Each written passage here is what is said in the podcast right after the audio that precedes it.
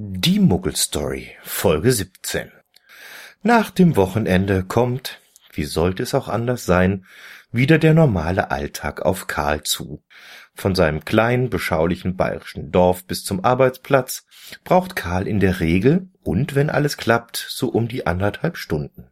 Zeit, die Karl gerne mit Musik oder einem guten Buch verbringt. In Bus und S-Bahn gehört das Handy ja mittlerweile zur Standardausrüstung des Berufspendlers oder Schülers. Kaum noch jemand, der nicht mit Kopfhörern in oder auch auf den Ohren dort seine Zeit verbringt. Seit gut einem Jahr ist Karl neben der Musik auch begeisterter Podcast-Hörer. Das ist so ein wenig wie Radio aus dem Internet auf Bestellung. Sehr gerne mag Karl diese sogenannten Laber-Podcasts oder auch Personal-Podcasts.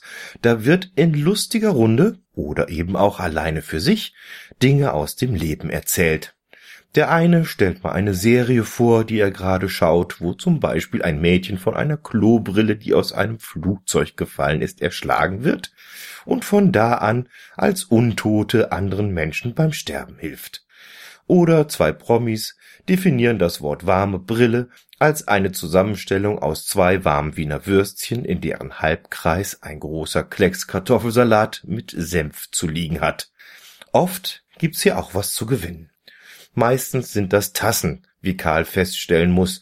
Zurzeit ist aber wohl auch ein Waffeleisen im Gespräch, das als Wanderwaffeleisen quer durch die Welt reisen soll.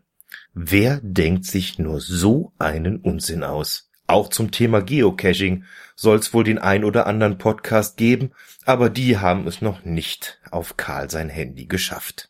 Eine weitere beliebte Beschäftigung in der S-Bahn ist das Sortieren und vor allem das Aussortieren von Dingen aus der Arbeitstasche.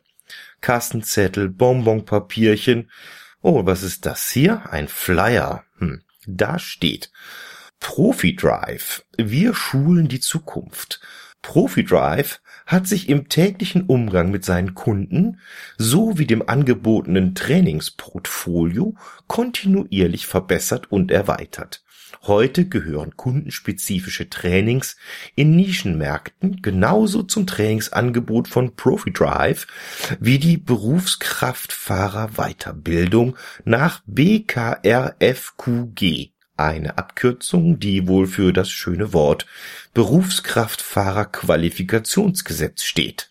Karl erinnert sich. Das Ding haben sie letzte Woche verteilt am Westtor. Da standen so ein paar Auszubildende. Ja, ja, stimmt. Hochglanz mit schickem LKW-Foto und fünf Seiten unnötigem Wissen. Zumindest was Karl betrifft. Der hat nicht vor, in nächster Zeit einen LKW-Führerschein zu machen. Also weg damit und gekonnt im Papierkorb der S7 Wolfratshausen Richtung Kreuzstraße entsorgt. Profi Drive, ja gerne, aber mit dem ÖPNV.